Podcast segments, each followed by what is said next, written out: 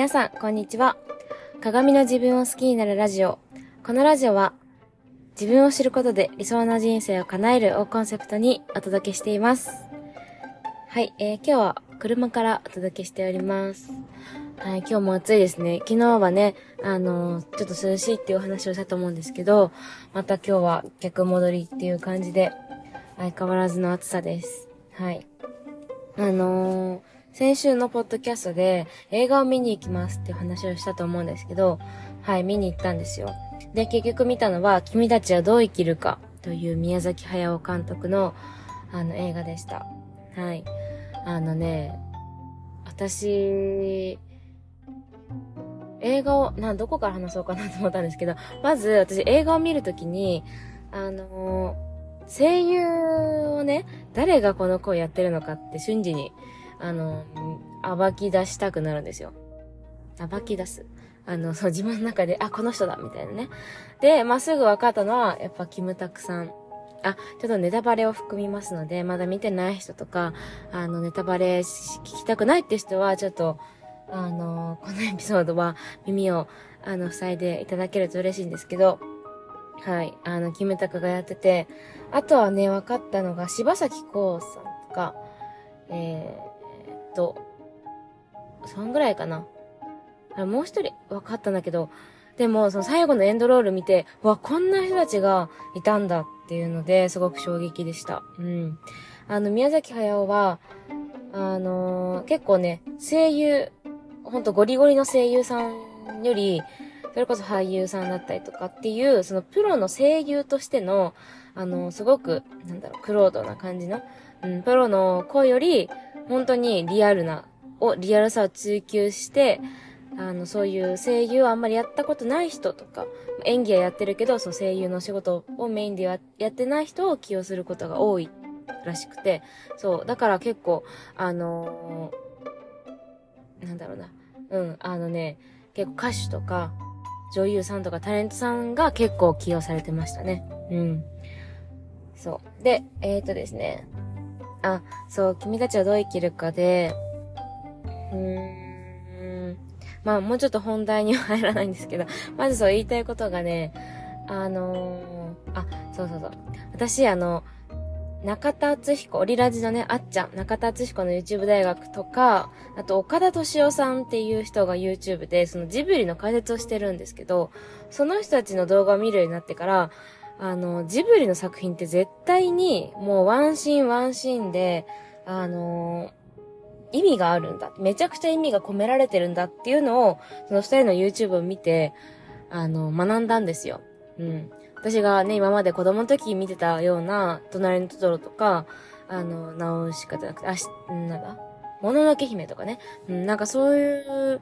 時代背景だったりとか、もう伝えたい思いっていうのがすごく、で細かいところにまでそれがちら、散りばめられてるっていうのを、あの、解説してるから、だから今回もきっと何か絶対このシーンには意味があるんだって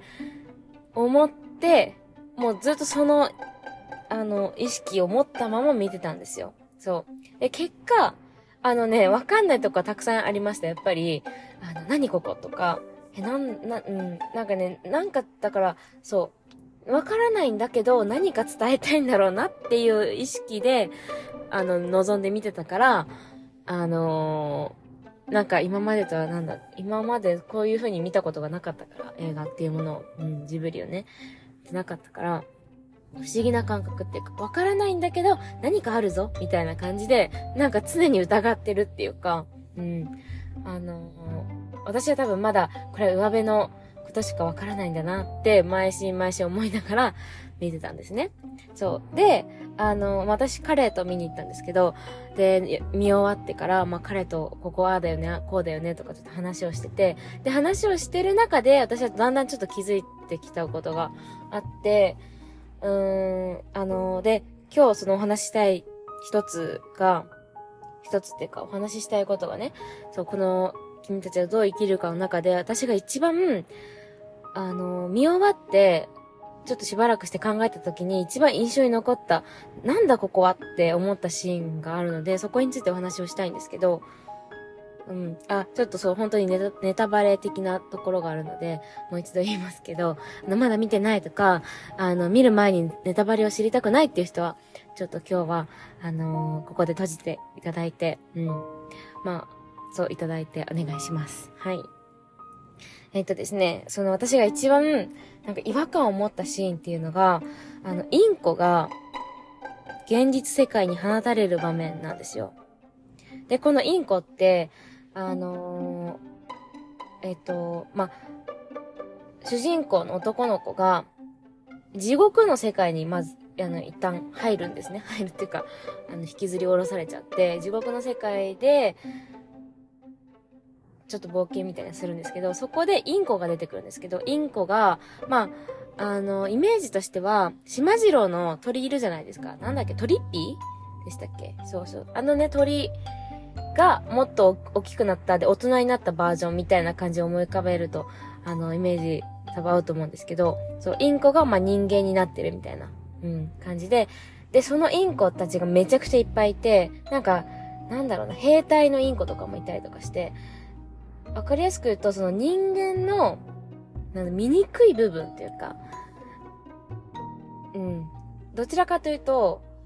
そう、醜い部分。なんかね、人にはあんまり言いたくない部分とか、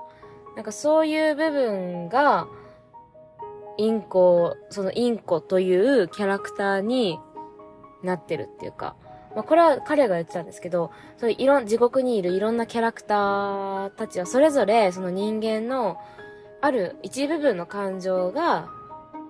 何、反映されてるキャラクターなんじゃないかってこと言ってて、あ、確かにそうかもと思って、なんかインコが、インコのその、なんだろう、性格みたいなものが、そう、なんかね、うんと、貪欲で、なんか自分の食欲、なんだ、人間食っちゃうみたいな感じで。でも最初はいい顔するんですよ。その地獄に降りてきた主人公に対して、何も知らない主人公に対して、あの、どうぞどうぞ、みたいな、道案内します、みたいな感じで、最初はいい顔してみんなで、あのー、ね、フレンドリーな感じでいるんだけど、実はそれは、その人間を食べるための罠だった、みたいな感じで、そう、だから人間見つけたらもうつ、捕まえに行く、みたいな感じの、ね、あのー、インコなんですけど、そう。で、そのインコが、まあ、その、現実世界に放たれる場面が2回ぐらいあって、で、あのー、放たれる時に、うんと、それこそ、キムタクを、が吹き替えしていたイケメンパパ、イケメンなんですよ、めちゃくちゃ。イケメンパパは、現実世界にいて、で、主人公とインコたちが、現実世界にちょっと、なんだろう、戻るみたいな時に、まあ、パパはまず、あ、息子が来たみたいな、息子が戻ってきたみたいな感じで喜ぶんですよね。うん。で、その時に、もう、一、その息子たちと一緒に、インコがバーって出てくる、出ていくんですよ。地獄から現実世界飛び立つんですね。で、その瞬間に、その、トリッピーみたいな、あのー、擬人化した鳥の姿、インコの姿じゃなくて、本物のインコになる。本当にパタパタっと羽を飛ばし、羽を使って飛び去っていくっていう、で、カラフルなインコたちが、そう、大空に飛び立つみたいな、もうすごく清々しい、あの、よかったね、みたいな感じのシーンなんですけど、で、このシーンが、あの前までの私だったら、あ、なんかすごく良かったねって、いいシーンだ、みたいな感じで、あ、お父さんは息子と会えた、みたいな感じで、終わる、終わってて。で、しかもその時にインコたちが糞を落としていくんですよ。そう。で、その糞がイケメンパパにめちゃくちゃかかるんです。だから、そう、昔の私だったら、うわ、バッチみたいな、来たなって。なんで、なんでこんな風落とすのみたいな。まあ、だけど、まあ、いいシーンだね。みたいな感じで終わってたんだけど、いや、でもなんか、そうね、私、YouTube をで見て、裏の解説が、を見てきた、鍛えられた私は、いや、なんかここなんかあるなって、そう。何か意味があるぞって思ってまあ見てて、で、最初は気づかなかったんだけど、そっ彼と話している中でだったりとか、ちょっとしばらくして家に帰って思ったのが、この、なんだろうな、その、パパ的には、ずっと行方不明だった地獄にいてね、冒険してる間全然どこにいるかわかんなかった息子が出てきて、やっと会えたみたいな感じで。やっと息子に会えた。で、まあ、自分の妻、奥さん。で、主人公のお母さんに当たる人も地獄に一緒に入っちゃったんだけど、そのまあ、妻と息子に会えた嬉しいっていうところのシーンで、で、そこでインコの糞が落ちてきて、でもすごくお父さんは笑ってるんですよ。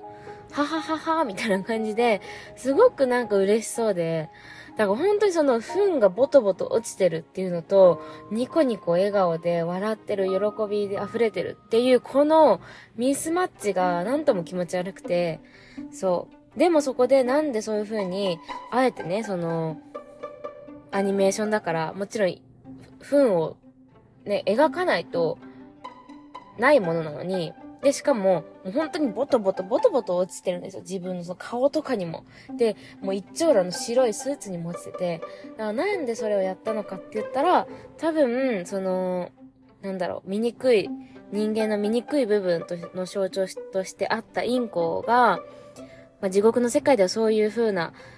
キャラクターだったけど、そういう部分が現実世界に出てきた時に、あのーお父さん的にはね、その、喜び、